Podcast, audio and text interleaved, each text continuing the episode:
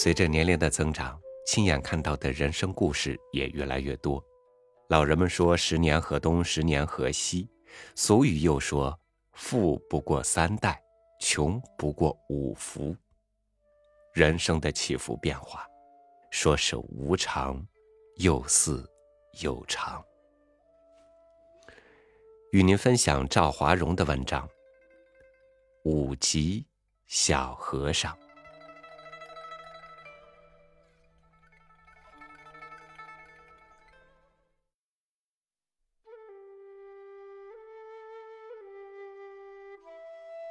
相传明朝初年，五吉村有一个财主，善经营，会赚钱。然而年近半百，却没有子嗣。于是他就东拜佛，西求神，终于在晚年生得一儿。为了好成人，就给他起了一个乳名，叫小和尚。关于小和尚的故事，也就从这里展开了。小和尚自然一出生就娇生惯养，生怕他受一点委屈，作为父亲爱子之心更加浓烈。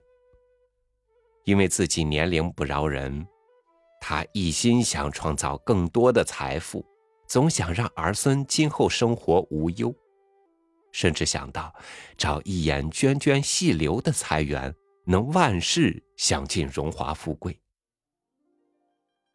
大凡世间的事。久谋必成，老财主终于发现了一个商机。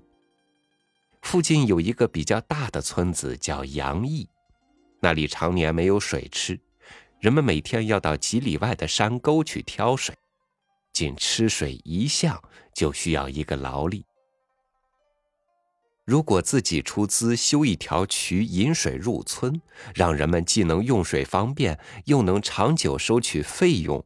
岂不是两全其美？于是开始行动。然而事情并没有想象的那么顺利。那个时代不像现在铺下管道即可，是要在地里砌上砖石渠。几里路需要经过多少户人家的土地呀？地的主人千差万别，实在不好统一，也因此久久不能开工。老财主在百般无奈的情况下，做出了一个令人意想不到的决定：凡路过谁家的地，就用银子挨个铺过，就算把地永久买下了。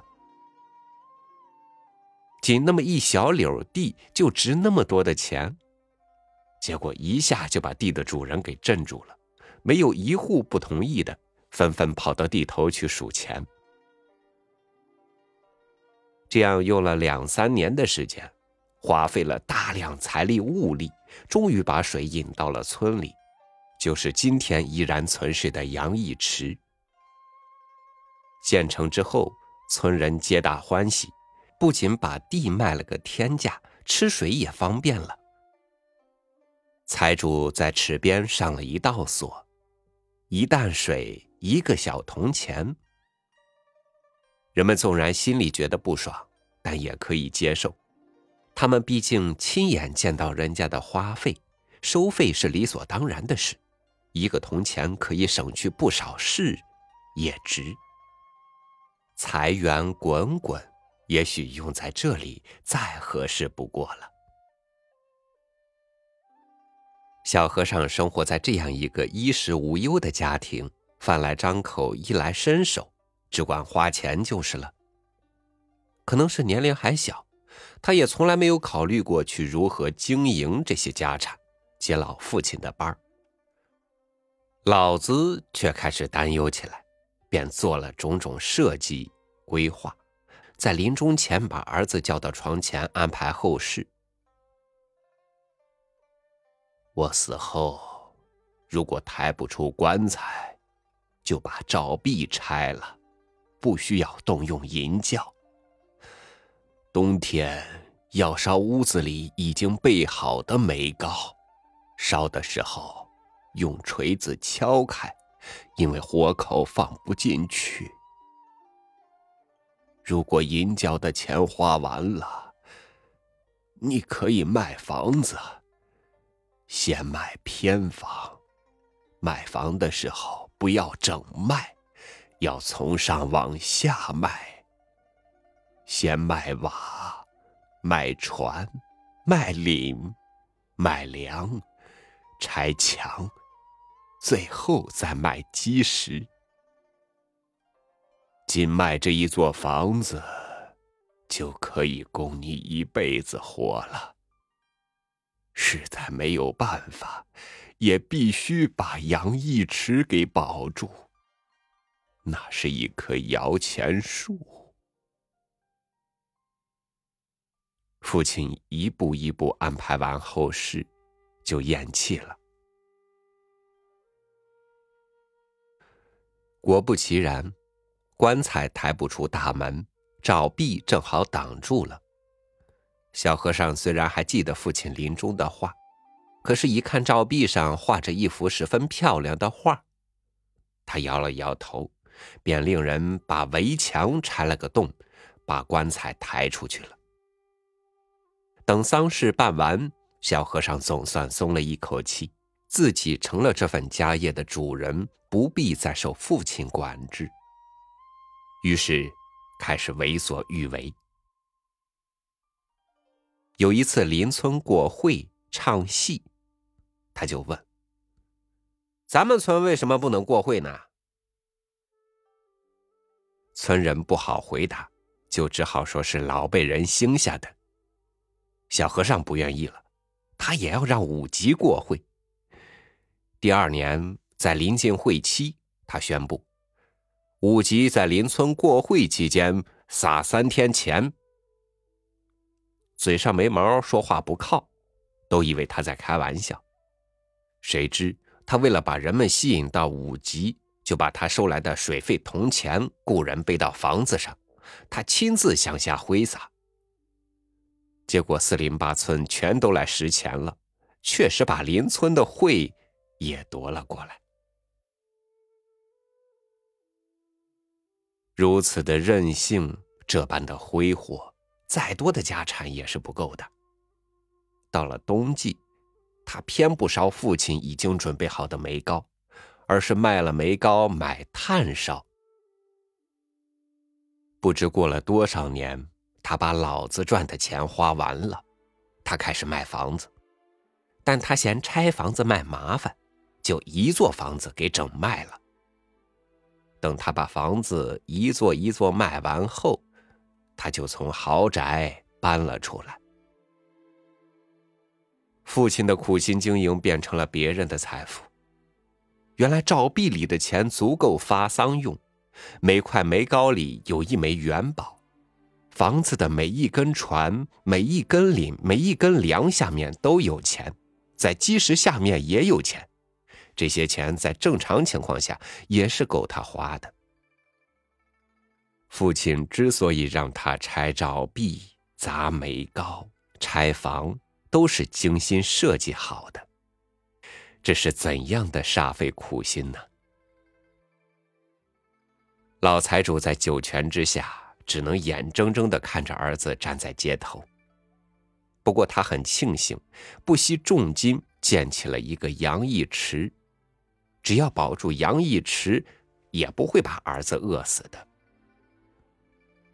然而他错了，错得很彻底。他不知道上天有一条极为公平的定律：创造财富需要智慧，留住财富也必须有能力。一个人在世间拥有的财富，是对世界认知的变现。如果直接从别人手中接过的财富与自己认知世界的能力不相匹配，上天会有一万种方法收回。洋溢的人们。开始密谋小和尚的水池了，毕竟吃水花钱是每家每户的一项开支。村里几个有头脑的人偷偷刻了一块石碑，在晚上悄悄扔进了池里。之后，过了些日子，村里的人去挑水，就不再付钱了。小和尚一人怎能敌过全村人？只好报了官府。当县令来到村里查问时，在场的人都说是老财主在世时霸占村人的。县令不摸情况，就要双方找证据。结果村里上了岁数的人说有石碑为证。当有人从池里把石碑抬上岸时，县长哪还去辨认新旧？一声起叫回府，便了了此案。知子莫若父，老财主最担心的杨义池就这样轻而易举让人给讹了。在一个寒冷的冬天，有一户人家早晨开门时，发现小和尚在门前的草堆里冻缩一团，饥寒交迫，脸色苍白，气息奄奄。主人便把他领回家里，给他做了一顿饭。小和尚一口气吃下三大碗，直喊好吃。原来此人正是他家原来的厨工。饭后把他领到一个屋里。指着几个席圈说：“这就是你当年吃饺子时只吃馅剩下的皮，我觉得扔掉可惜了，就悄悄地收起来晒干，以防不测。谁知又让您吃了。如果您愿意，尽管吃，因为本来就是你们家的，我还伺候您少东家。”小和尚早已泪流满面。一声不吭，默默的走了。至此，小和尚不知去向。有人说他没脸在附近行乞，远走他乡了；也有人说他气死了。这个故事是早年父亲讲给我的，他深深的印在了我的脑海里。后来我查过地图。其实这两个地方与我生活的地方并不遥远，我一直想到这两个地方去看一看。我还想带上家眷，特别是带上晚辈，却是在写这篇文章时还没有完成这一心愿。我们常常看到一些官员、明星、老板疯狂敛财的案例，动辄就是以亿为单位。同时，我们还看到官二代、星二代、富二代烧钱的资讯，这似乎与五级父子如出一辙。古人说“富不过三代”，为什么在他们身上就没有过了二代呢？历史上范蠡救子的故事，或许可以帮我们找到答案。范家二公子在楚国因杀人被囚了起来。按当时的律令，千金之子不死于世。作为父亲，稍有活动余地，肯定要尽力去争取。原本他是派小儿带上重金去的，老大不干了，好像是对自己的不信任，对自己能力的怀疑。无论老爷子怎么解释，就是不行，最后以死相逼。无奈。只好改让老大前往。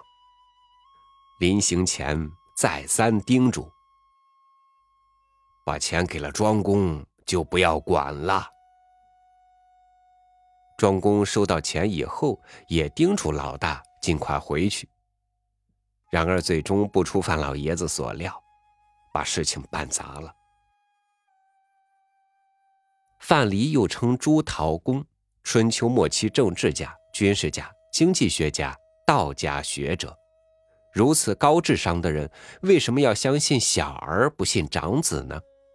他非常明白，老大在家从小与自己一起创业，深知财富来之不易，而小儿生下来就活在财富堆里，根本不知道父兄的艰辛。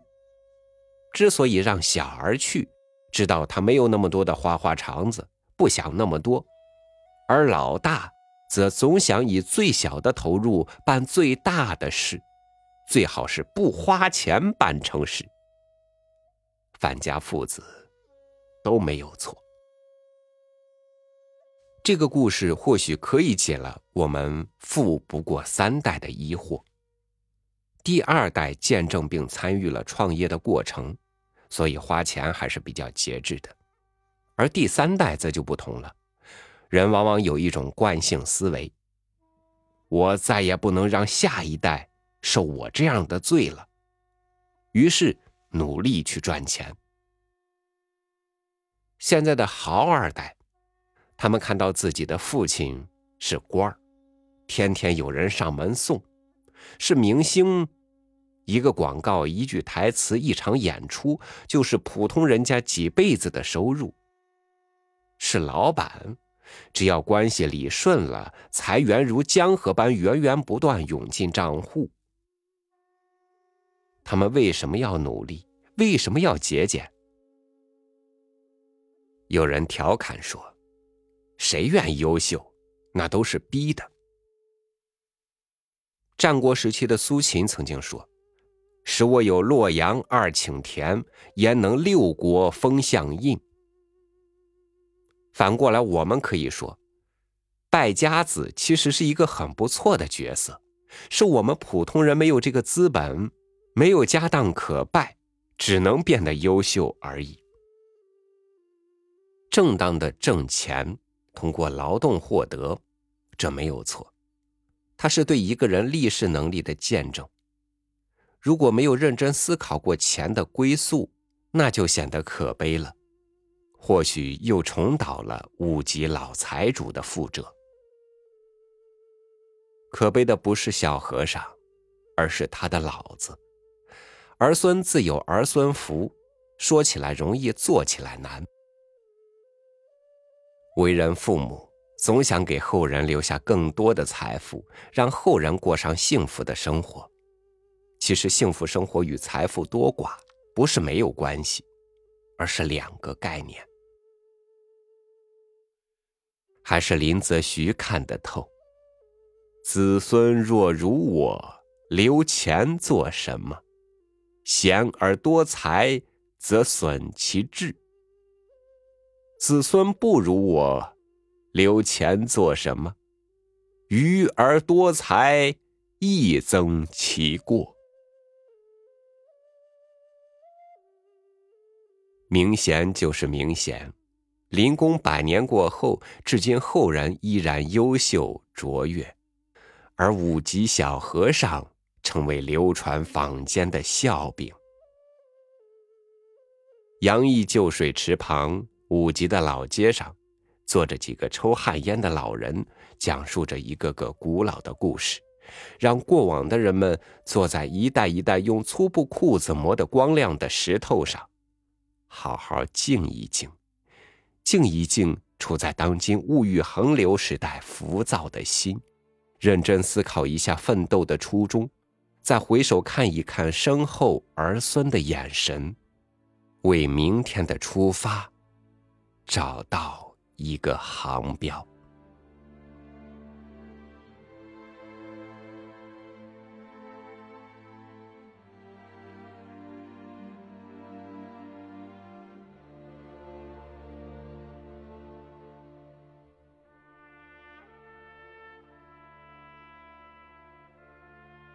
无论财富、智慧还是健康，或许每个人的起点都不一样，但是人们都有着同样的终点。